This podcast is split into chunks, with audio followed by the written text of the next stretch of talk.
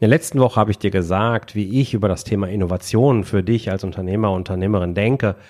Und in dieser Woche freue ich mich, dass ich in der 70. Episode des Auf Gewinn programmiert Podcasts, zu dem ich dich ganz, ganz herzlich begrüße, den lieben Ilkay Özki Saoglu begrüßen darf. Ilkay ist nicht nur ein wunderbarer Mensch, sondern auch ein extra, echter Experte im Bereich Innovation und dort speziell im Bereich Produktinnovation. Ich kenne Ilka jetzt schon eine ganze Zeit. Wir haben uns über LinkedIn kennengelernt und persönlich schon getroffen und schon viel, viel Zeit miteinander verbracht und sehr wertschätzende Gespräche geführt, dass ich gesagt habe, ich muss Ilkay in diesen Podcast holen und muss mir seine Expertise für dich sichern, wenn es darum geht, Produkte zu finden, die deine Branche komplett auf den Kopf stellen. Er bringt aber Praxisbeispiele, nur Beispiele aus der Praxis, alles gelebte Erfahrung und wird sie mit dir teilen. Und deswegen freue ich mich sehr auf dieses spannende Interview, zu dem ich dich heute ganz herzlich begrüße.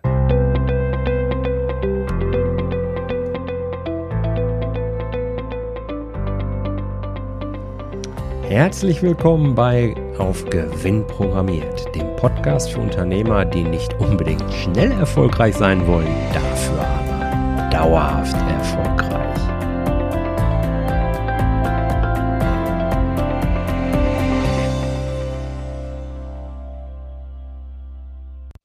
Hey Elkai, klasse, dass du dabei bist. Herzlich willkommen. Sag mal, wenn du einer Gruppe von Schülern gegenüberstehst, da bin ich jetzt sehr gespannt. Wie erklärst du ihnen, was du eigentlich genau machst? ja, ne, also erstmal vielen Dank, äh, lieber Jörg, dass du mich in deine Sendung nimmst. Welche Ehre. Ich bin äh, echt gerne deiner Einladung hier gefolgt. Danke. Und ja, wenn ich eine Gruppe Schüler habe, und ich muss dir ehrlich sagen, ich hatte gerade eine Gruppe von. Ja, Schüler sind es nicht, aber Masteranden hatte ich gerade im Call drin für ein Innovationsprojekt. Und natürlich haben die auch gefragt, was ich denn so mache. Ich habe im Grunde genommen drei Standbeine. Das erste Standbein ist, ich bin ein Berater im Bereich Business Development. Du könntest sagen, ja, in dem Bereich vertrete ich einfach zwei, drei Firmen, wo ich die Marktdurchdringung in Deutschland vorwärts bringe mit Faserverbundwerkstoffen.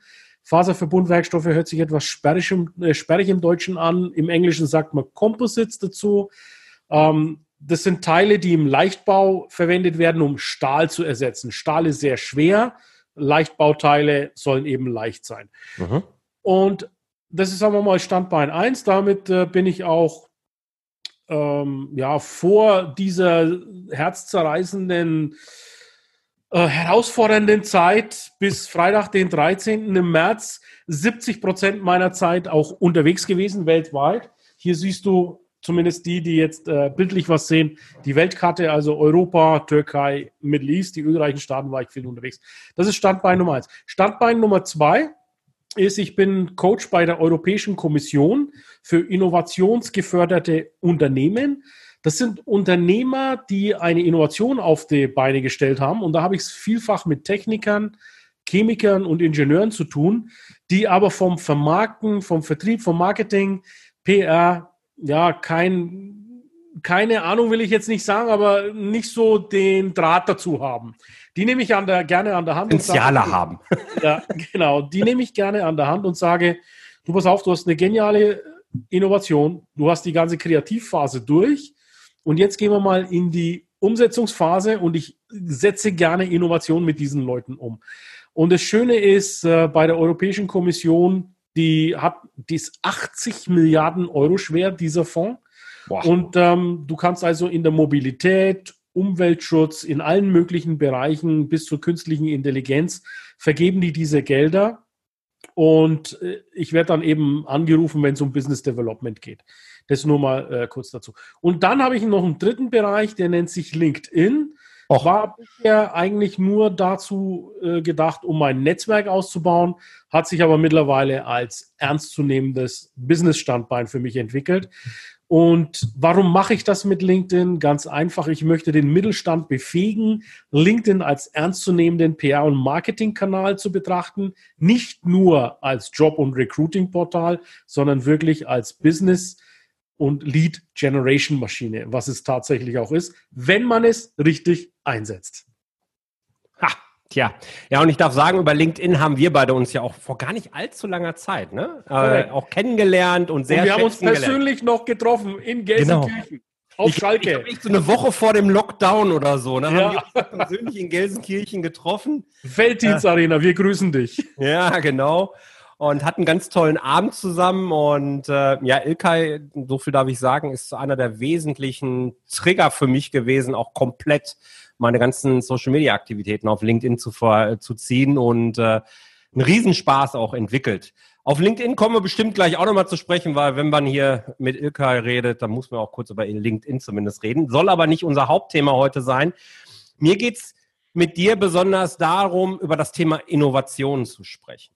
Ja, wir sind ja in den letzten Wochen hier im Podcast, sind wir meinen Erfolgsrat Schritt für Schritt durchgegangen. In der letzten Episode habe ich über das Thema Innovation, meine Sicht der Dinge auf das Thema so ein bisschen äh, beleuchtet. Und jetzt habe ich einen Experten hier und da möchte ich natürlich ein bisschen was auch hören, ähm, was, was du jetzt letzten Endes wirklich meinst dazu. Welche Rolle meinst du, spielen Innovationen heutzutage in Unternehmen und vielleicht auch so ein bisschen aus der Perspektive heraus, meinst du, dass innovative Unternehmen, was auch immer das jetzt wieder sein mag, ähm, wirklich erfolgreicher im Sinne von profitabler sind? ja, wenn es so einfach wäre, äh, eines, also gerade Antwort kann ich dir da jetzt leider nicht darauf geben. Denn wir haben vielfach bei der Innovation wirklich das Problem, dass ähm, viele Menschen geniale Ideen haben, kreativ wirken und auch ihre Ideen, sage ich mal, zu Papier bringen, aber es dann eben an der Umsetzung hapert. Äh, wir würden hier in Oberfranken sagen, zum Rohrkrepierer werden, weil mhm. eben die Umsetzung nicht äh, erfolgt. Ich habe hier mal einen äh, Spruch entwickelt. Das ist ein Zitat, das ich selber für mich mal entwickelt habe, weil ich ein Innovationsnerd, begeisterter Mensch bin. Innovation ist die einzige Kraft, die das Leben, das Lernen und das Arbeiten disruptiv verändert. Und ich frage meine Coaches immer, was veränderst du mit deiner Innovation? Das Leben, das Lernen oder das Arbeiten?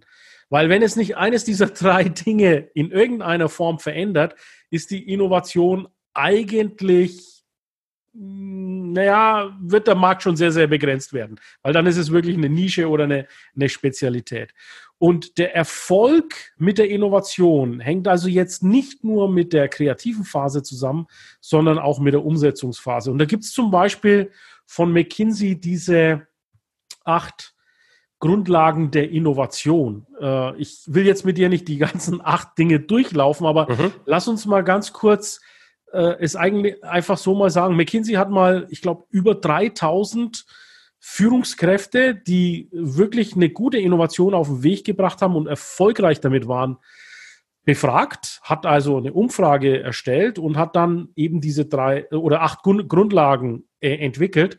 Und die sind jetzt nach der Reihenfolge Aspire, Choose, Discover, Evolve, Accelerate, Scale, Extend und Mobilize. Das heißt, in irgendeiner Form, das muss jetzt nicht so, so linear sein, wie ich es jetzt äh, aufgezählt habe, aber in irgendeiner Form, wenn du eine Innovation auf den Weg bringst, musst du alle diese acht Elemente einmal durchlaufen haben. Also du musst einmal überhaupt den Wunsch haben, eine Innovation auf den Weg zu bringen und daran glauben, dass Innovation auch Wachstum bringen kann. Manche Menschen oder Firmen brauchen kein Wachstum. Die sagen, wir sind ausverkauft, also brauchen wir auch keine Innovation auf den Weg bringen. Dann choose.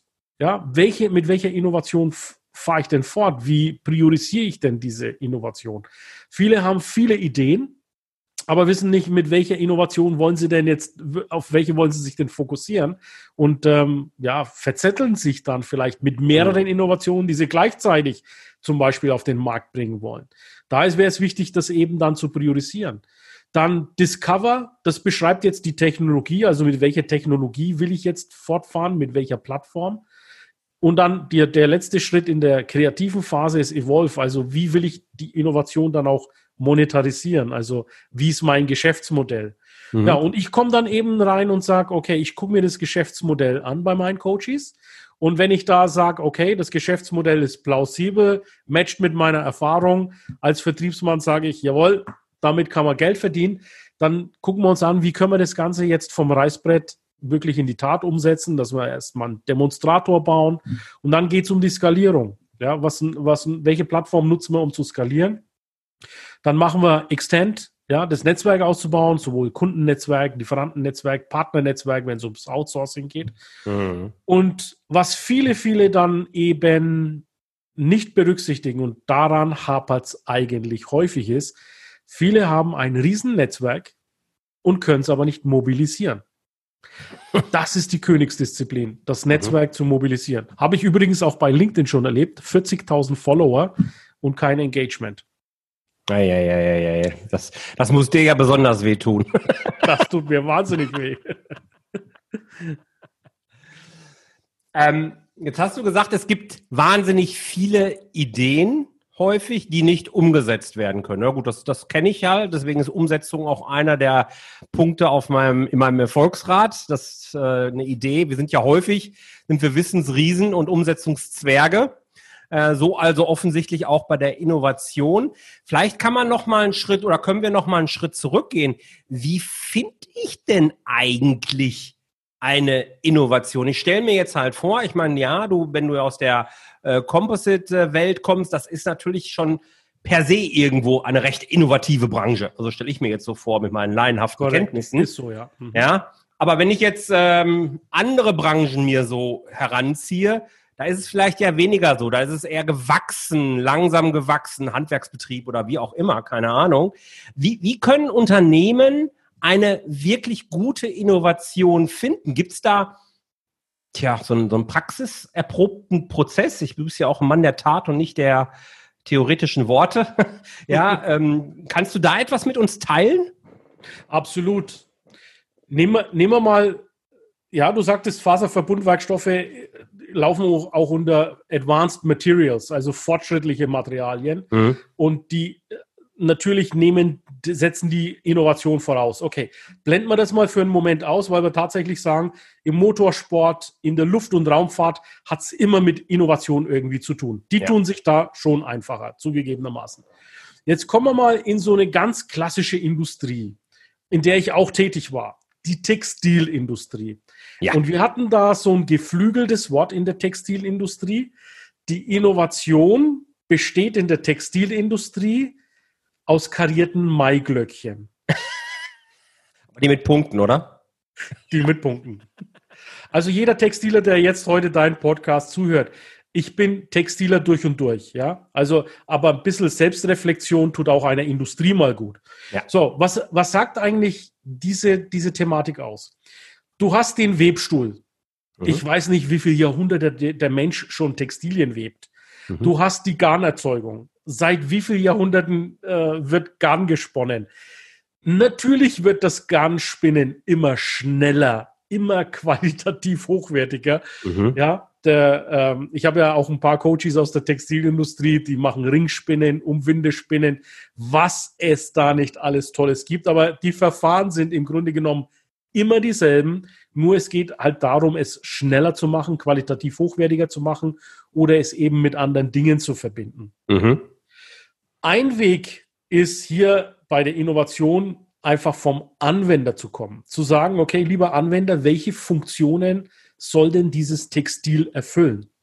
Also nehmen wir mal einfach eine Outdoor-Jacke. Ja, du mhm. kennst Outdoor-Jacken, du gehst ja jetzt selber, hast du mir gerade gesagt, in Urlaub da in die Alpen, wenn ich das ja. sagen darf. Ja, klar. Ähm, da wäre eine Outdoor-Jacke vielleicht notwendig, weil es vielleicht mal regnen könnte oder windig ist oder vielleicht ist es da oben auch etwas kälter als unten, als unten in Haltern am See, ja, wo ja. du ja vielleicht deine 30 Grad Celsius hast.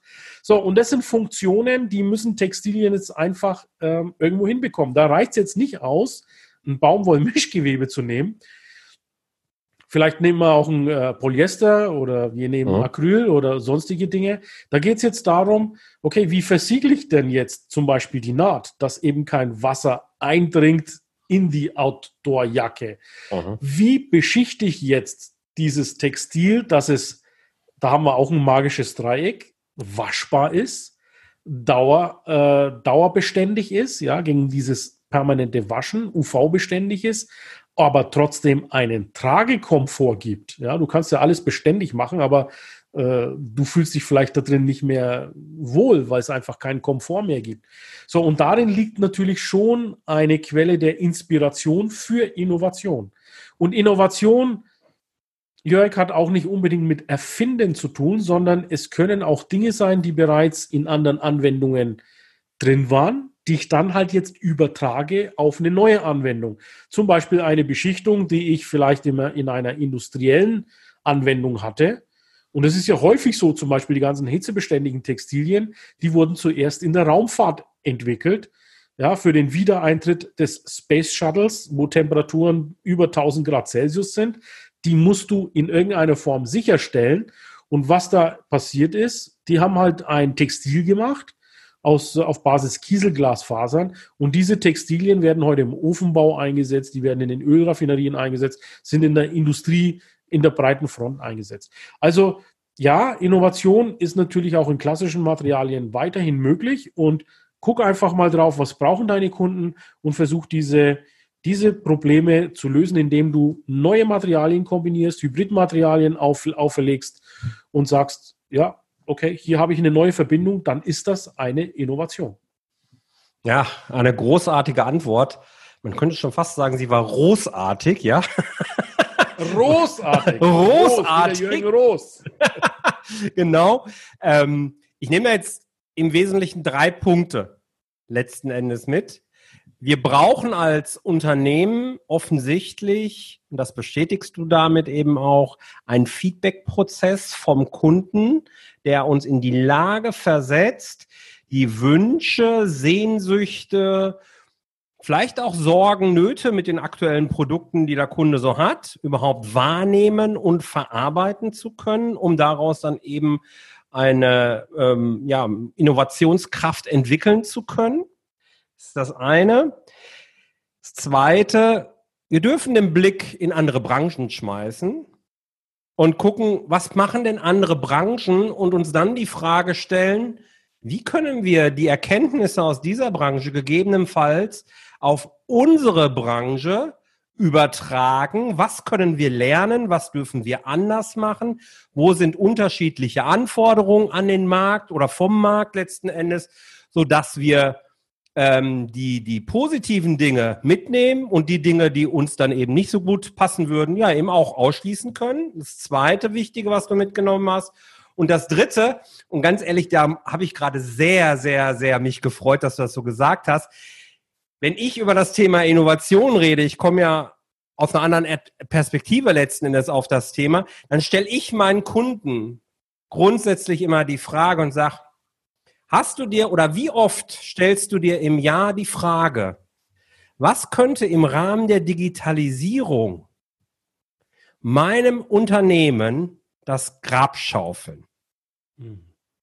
Ja, weil das ist ja genau die Entwicklung letzten Endes, da zu sagen, okay, jetzt stelle ich mir mal zumindest vor, ich baue die grüne Wiese jetzt einfach mal auf. Und was könnte jetzt passieren, wenn auf einmal die Technik 1, 2, 3 ermöglicht? Weil ich daraus wiederum lernen kann, einfach mal diese Gedanken auch wirklich frei zu machen und zu sagen, okay, wenn das passiert, dann wird es für mein Unternehmen eng. Also darf ich mein Unternehmen auch darauf vorbereiten und vielleicht einen Vorteil mehr erarbeiten. Und das hast du gerade mit eigenen Worten, aber sehr ähnlich beschrieben.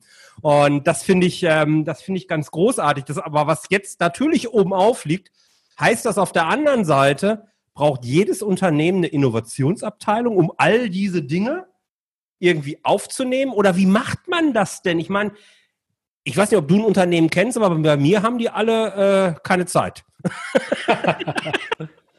Ja, also ich kenne jetzt auch keine, kein Unternehmen, wo es eine Innovationsabteilung gibt, zumindest im Mittelstand. Ja. Ich will jetzt gar nicht mal sagen, dass es nicht eine Innovation Department vielleicht bei Aerospace gibt. Mag vielleicht sein, dass es die gibt. Ähm, normalerweise wird sicherlich die Innovation, wenn sie von der Firma herauskommt, dann eher in der Entwicklungs-, Forschungs- und Entwicklungsabteilung sein. Mhm. Ähm, oder, wie gesagt, wenn sie vom Markt herkommt, äh, sicherlich von der Verkaufsabteilung. und zwar der Verkäufer, der im Außendienst seinen Kunden im Werk besucht, der Kunde ihm dann die Sicherheitsbrille und den Helm aufsetzt und sagt, jetzt kommst du mal mit mir bitte zu dieser Aluschmelze, zu diesem Kippofen. Ich habe da Probleme, weil mir ständig dieses Alu rauskippt. Welche mhm. Möglichkeiten haben wir, das zum Beispiel mit einer flexiblen ja, Rinne äh, zu machen? So, und bisher sind die eben aus Metall, aus Stahl, mhm. aber wir konnten dann zum Beispiel aufgrund dieser Problematik eine auf Basis Faserverbund machen. Und der Kunde war dann happy. Mhm. Kam eine Innovation von einem Kunden, von der Kundenidee und äh, vom Vertrieb rein. Mhm. So, und deine Frage war ja gewesen, braucht man Innovation, um erfolgreich zu sein? Wollen wir mal kurz Erfolg definieren oder annehmen, dass Erfolg für das Unternehmen bedeutet, wir machen Gewinn? Ja, profitabler habe ich auch gesagt, genau. Profitabler. Ja, wir haben Gewinn und wir haben positiven Cashflow. Mhm. Wenn wir das voraussetzen, dann sage ich, dann brauchst du nicht unbedingt eine Innovation. Im Gegenteil, das kann dein Ergebnis negativ beeinflussen, wenn deine Investitionen in die Innovation zum Beispiel im ersten Jahr äh, völlig aus dem Ruder laufen. Ja, du musst vielleicht in einen Demonstrator, solche Coaches habe ich, die das am Reißbrett entwickelt haben, mhm. zum Beispiel eine Wasseraufbereitungsanlage von einem Bauernhof, das äh, Abwasser produziert und auf dem Bauernhof das Wasser gereinigt werden sollte. Alleine der Demonstrator hätte für diese Firma zwei Millionen Euro Investition bedeutet. Mhm. So, das heißt, jetzt nehmen mal die zwei Millionen Euro her bei einem Unternehmer, der drei Millionen Umsatz macht und der soll zwei Millionen nur in einen Demonstrator, damit ist noch gar nicht die Serie äh, äh, erschaffen. Also du kannst dir natürlich mit Innovation, lass uns offen drüber sprechen, auch eine Bürde aufhalsen. Ja, wenn du sehr ehrgeizig bist und du sagst, okay, ich greife jetzt wirklich mal in die Kiste, ich habe alle Banken überzeugt. Ich habe vielleicht auch Equity dafür äh, geraced, ja, um es in Englischen auszudrücken, weil ich das Deutsche jetzt nicht weiß. Mhm. Ähm, eingesammelt. Eingesammelt, ja. Dann hast du natürlich schon erstmal äh, ein Burden, also erstmal nee. Druck in der Kiste. Ja. Und da kann es schon sein, dass ein Unternehmer sagt, du pass auf, ich habe meinen Stammkunden, ich habe mein Programm, ich habe mein Lager, ich verkaufe vom Lager weg, ich habe mein Kanban eingerichtet ja, ich meine, du kennst ja die Begrifflichkeiten alle aus der ja, ja. Technologieindustrie und äh, die Materialien laufen in den Supermarkt rein, in Anführungszeichen, laufen wieder raus nach, dem, äh, nach der ziehenden Fertigung. Da brauche ich doch keine Innovation. Klar, aber das ist halt kurzfristig gedacht. Irgendwann wird es halt jemanden geben, der das in einem fernöstlichen Land für die Hälfte der Kosten macht ähm, irgendwann wird einer kommen, der das Ganze disruptiv verändert. Also denken wir mal an die, du bist ja auch Generation VHS-Kassette, oder? Video VHS. Wir sind noch das habe ich auch noch nie gehört. Generation VHS-Kassette. Ja, gut, okay. Ja. Wir, ja, sind noch in die, wir sind noch in die Videotheken und dann haben wir doch gesehen, ja. in der Videothek gibt es äh, alle möglichen Actionfilme, äh, Romantikerfilme, was weiß ich, äh, mhm. in VHS. Wer hat heute noch VHS? niemand. Vielleicht ist das Wort schon gar nicht mehr in der neuen Generation bekannt. Alle streamen jetzt von Netflix oder Internet zum Beispiel. Mhm. Also das heißt, ich kann noch so gut VHS-Kassetten herstellen. Irgendwann ist die Technologie von irgendjemandem über, übereilt. Dann habe ich ein Riesenproblem mit meinem Cashflow und mit meinem Gewinn. Äh, Agfa ist ja auch so eine Geschichte. Ja? Agfa hätte in die Digitalfotografie einsteigen können, schon weit bevor sie überhaupt marktfähig war. Ja. Aber irgendjemand meinte, nee, wir stellen Folien her.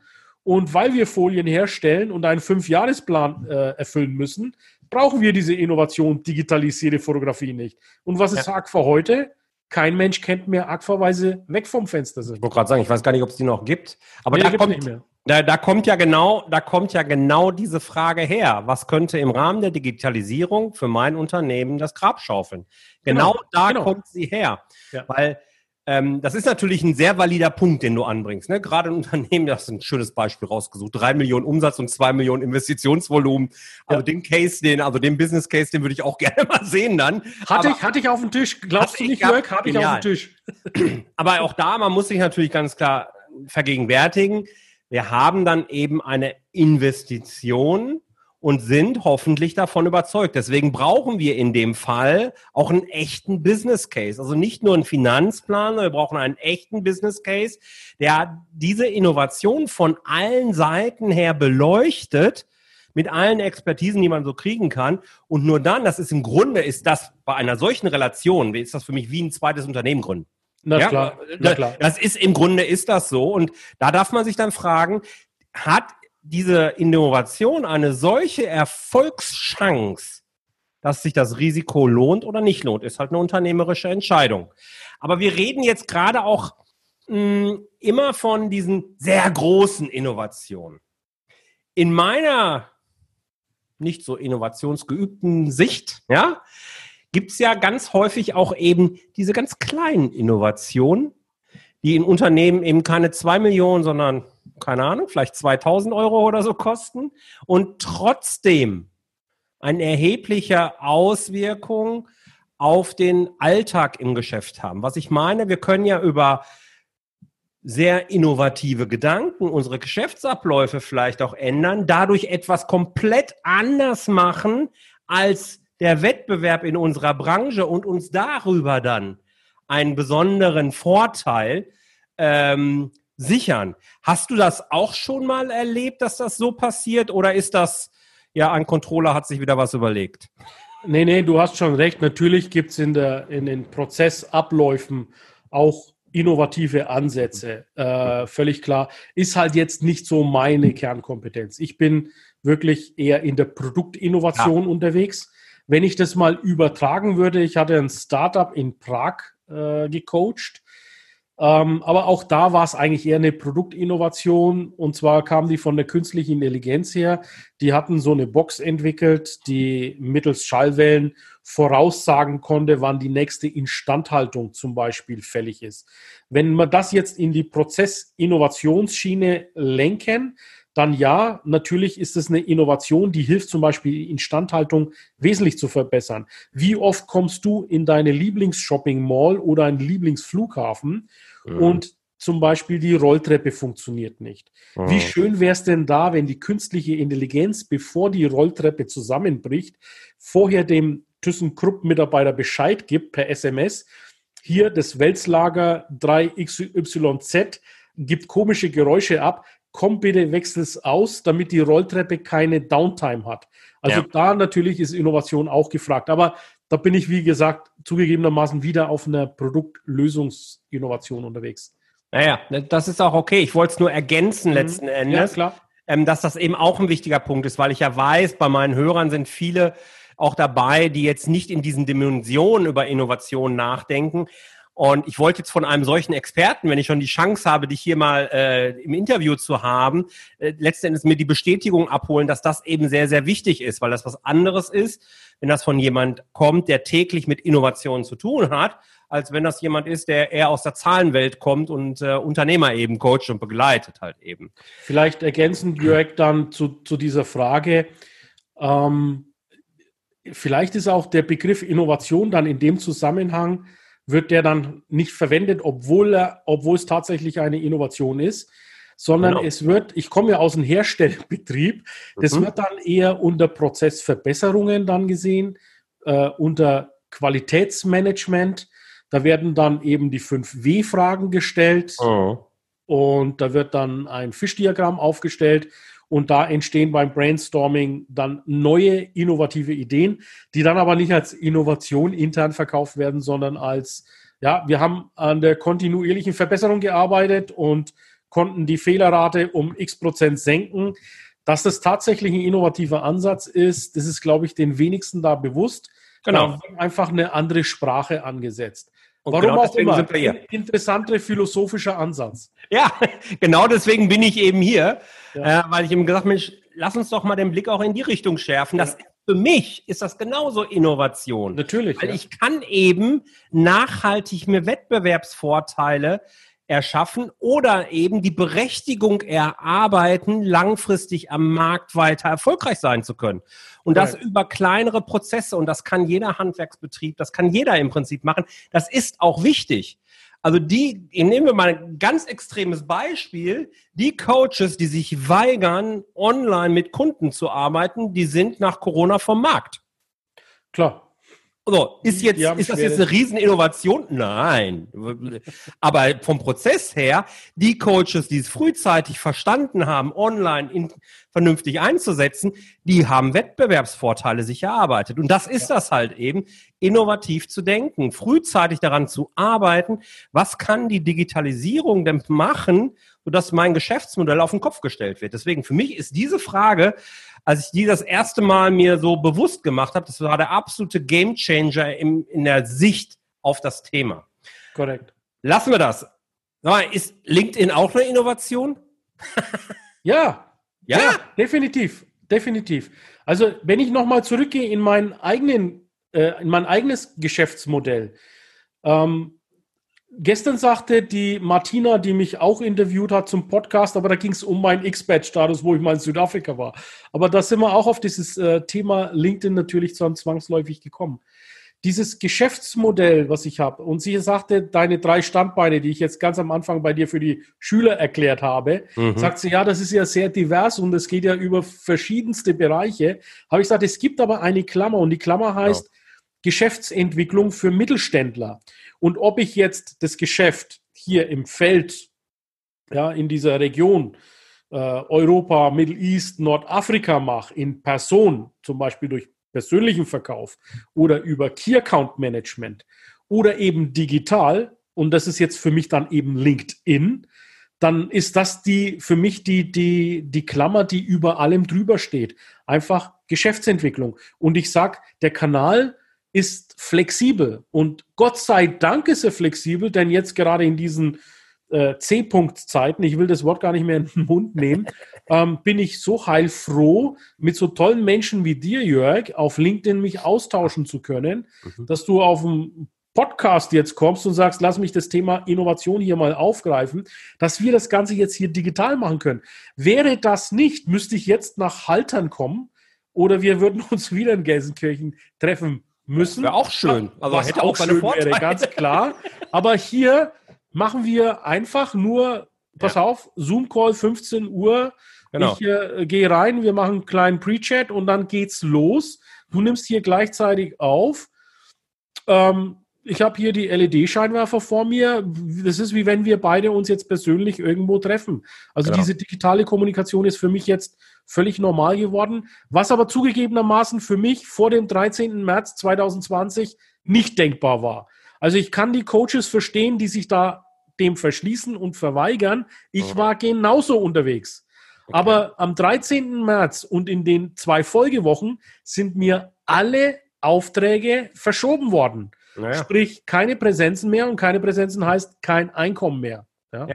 Ich musste aber Gott sei Dank bis heute keine, äh, keine Unterstützung beantragen, was auch immer, weil ich dann aus der Not heraus gesagt habe, ja gut, ich habe mir die Präsentation, die jetzt hier auf dem Rechner auch nebenher läuft, die ich jetzt gerade nicht teile, die könnte ich jetzt aber auch hier teilen, nee, ähm, die habe ich dann einfach mal angesehen und habe ich überlegt, wenn ich jetzt Coachie vom Ilkay wäre, könnte ich das nicht jetzt auch am Bildschirm eigentlich mir angucken?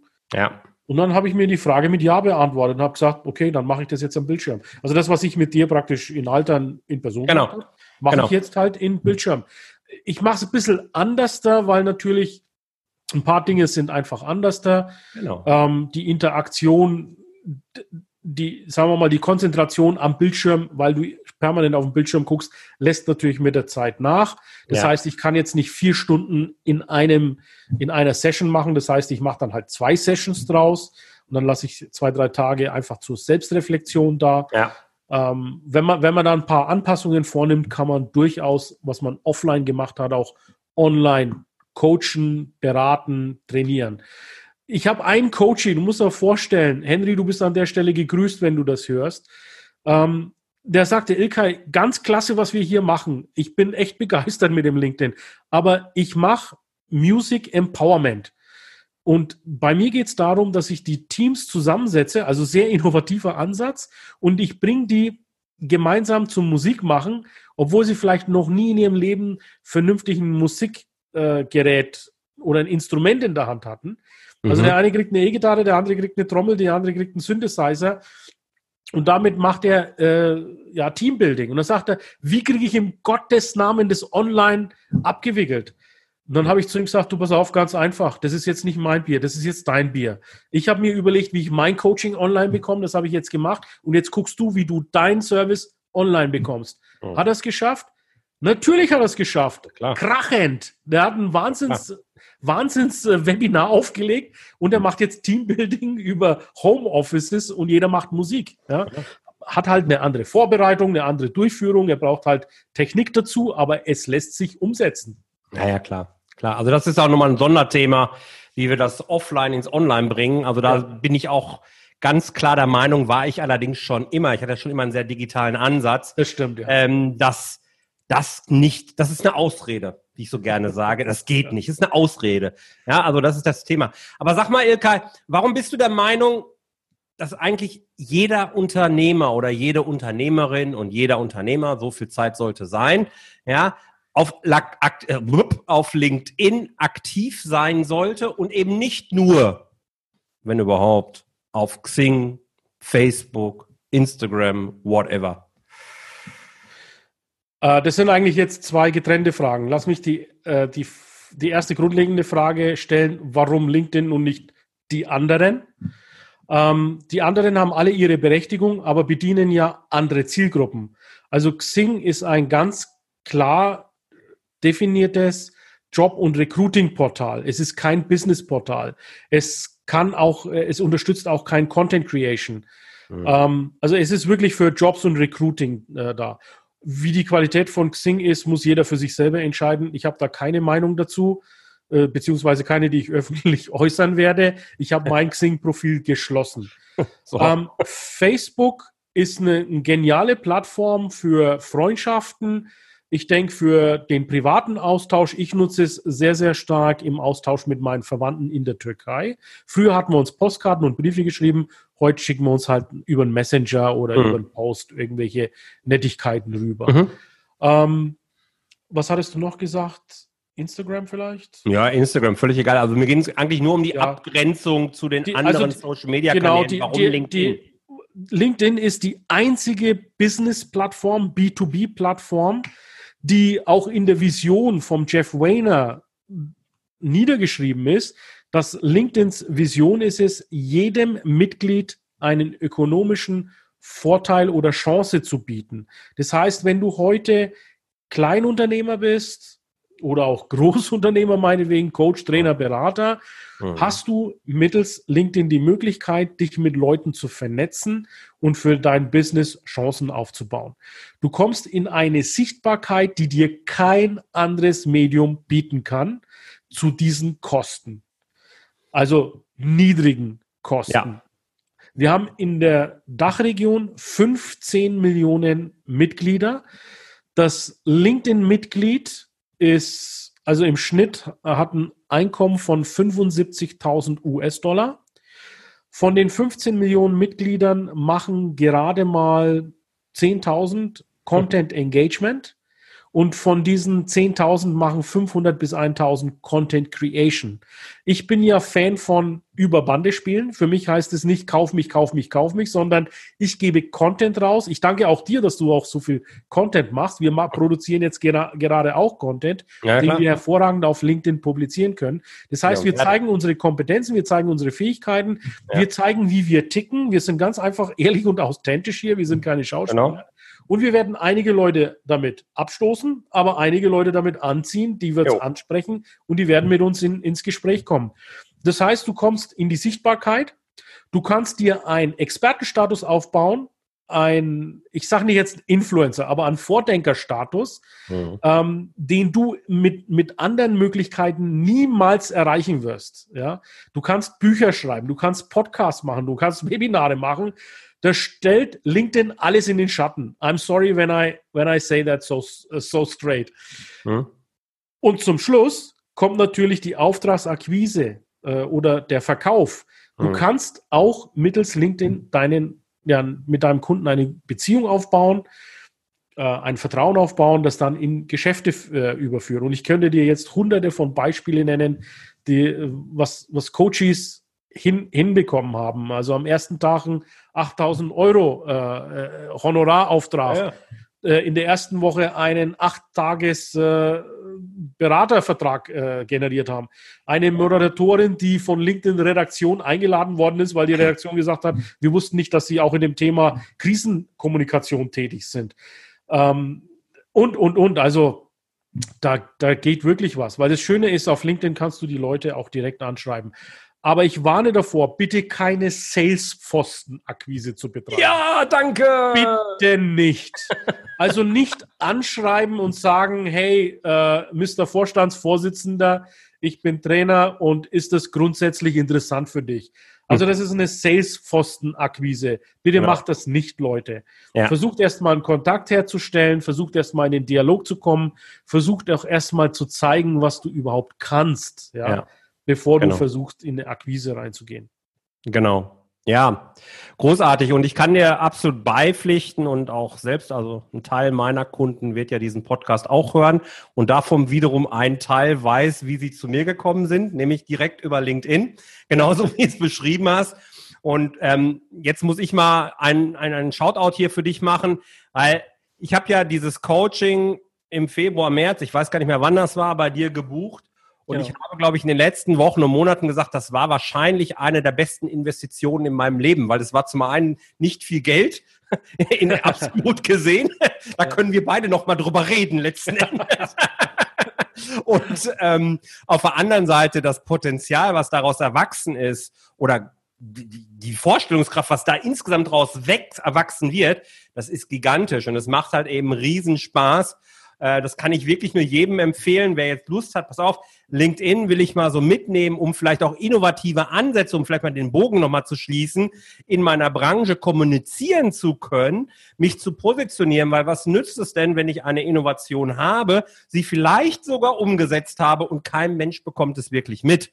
Ja, und da gibt es ganz tolle Beispiele auch in unserem gemeinsamen Netzwerk, die äh, das sehr, sehr aktiv eben dann publizieren und darauf aufmerksam machen und bei mir, als jemand, der überhaupt nichts mit der Branche zu tun hat, wo die tätig sind, völlig verlinkt hat, wenn das Thema ist, ist die Person mein Ansprechpartner.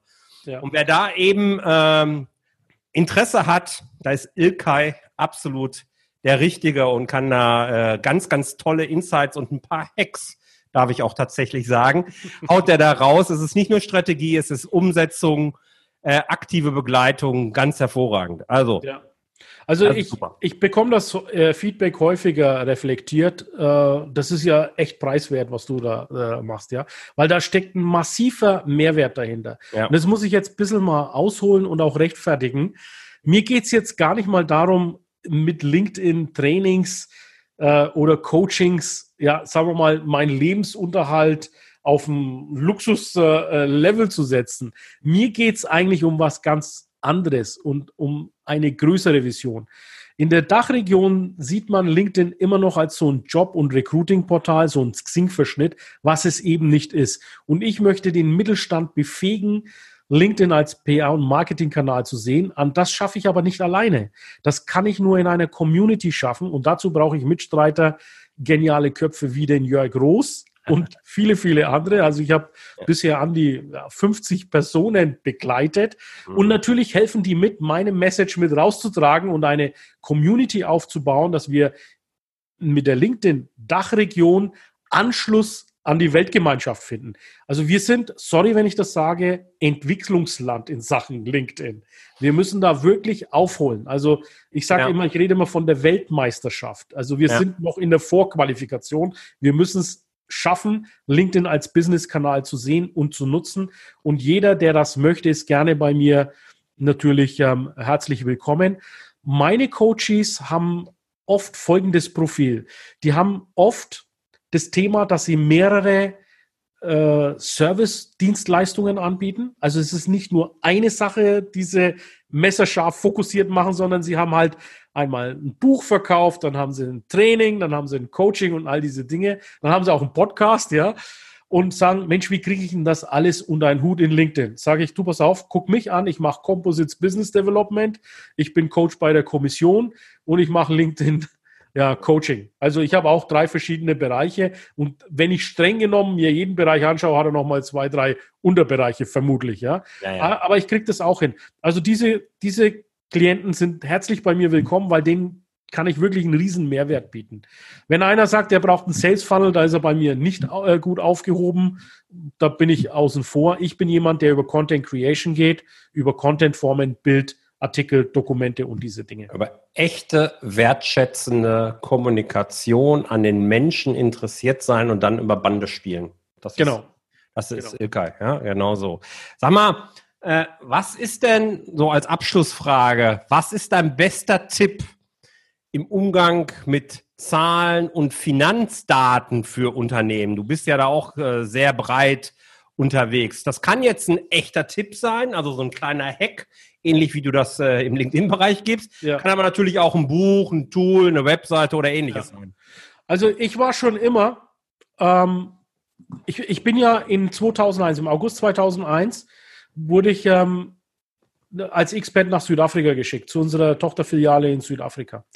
Ähm, wir hatten da ein paar Herausforderungen zu lösen. Und da habe ich für mich festgestellt, um eine Firma in den Turnaround zu bekommen, ist Cash King. Ja, also achtet bitte auf die Liquidität. Mhm. Ihr, ihr könnt eine lange, lange Zeit ohne Profit auskommen. Aber ohne Cash wird's eng. Liquiditätsplanung, das ist das A und O. Cashflow, ich weiß jetzt nicht, ob Cashflow 1 oder 2, das ist mir jetzt egal. Der Free, der Free Cashflow, ja, der verfügbar ist, um die laufenden Verbindlichkeiten oder Verpflichtungen am Laufen zu halten, das ist enorm wichtig. Achtet bitte darauf. Und wer da Hilfe braucht, der wendet sich bitte unbedingt an den Jörg Roos, weil der hat da ganz geniale Tipps. Und das gebe ich jetzt einfach mal wirklich so zurück, weil ich habe auch dein Webinar besucht mhm. äh, und war da wirklich begeistert, wie du das auch aufgedröselt hast. Also Danke. mein meine Empfehlung ist, ob du ein Gründer bist oder ein alteingesessener Unternehmer, achte immer auf den Cashflow als aller, allererstes. Ja, ja, ist richtig. Cash, Geld, das sage ich ja auch in dem, oder habe ich in dem Webinar ja auch gesagt, das ist Sauerstoff des Unternehmens. Wenn Cash weg ist, ist Exitus. Lieber Ilkay, es, die Zeit rast hier, wir sind dreiviertel Stunde schon wieder zugange. Mega, ich habe noch eine ganze Latte an Fragen, hätte ich gehabt, aber ich denke. Machen wir noch eine Sendung. Ja, machen wir gegebenenfalls nochmal eine Sendung, genau. Äh, die wichtigsten Sachen, glaube ich, haben wir aber auch. Ich bin ja da durchaus ja. flexibel in meinen Fragestellungen. Und äh, ich danke dir extrem für deine Zeit, für die ganzen Tipps, die du dir rausgehauen hast. Alle Links zu, zu dir und zu deinen Produkten, zu der Masterclass heißt sie, ne? Ist richtig. Ne? Performance ne? Class. Performance Class, Entschuldigung, ja, Performance Class. Packen wir alles natürlich in die Show Notes rein und äh, ja, den Shoutout dazu hast du schon. Ähm, Perfekt. Ich danke dir vielmals für deine Zeit und ja, bis bald, lieber Ilkay. Danke, Jörg. Das war die 70. Episode von Auf Gewinn programmiert. Schön, dass du wieder bis zum Ende dabei warst. Lieber Ilkay, vielen, vielen Dank für dieses ganz tolle Gespräch. Es hat mir wieder mal sehr, sehr viel Spaß gemacht und ich bin mir sicher, dass du, lieber Zuhörer, auch sehr viel hast mitnehmen können und gemerkt hast, welch toller Mensch Ilkay eben ist. Man kann wirklich sehr, sehr viel von ihm lernen und äh, ich hoffe, du hast dir gute Notizen gemacht, viele Notizen gemacht. Wenn du mehr über Ilkay erfahren möchtest, dann schau gerne in die Show Notes, dort findest du alle Links zu Ilkay und äh, wenn du gerne mit Ilkay über das Thema LinkedIn insbesondere oder vielleicht auch über die Produktinnovation mal reden möchtest, dann zögere nicht, ihn direkt zu kontaktieren. Ich kann es dir nur empfehlen. Mach's dir keine Vorstellung. Vielen Dank, dass du wieder dabei warst. Bis zum nächsten Mal. Alles Liebe, dein Jörg. Ciao.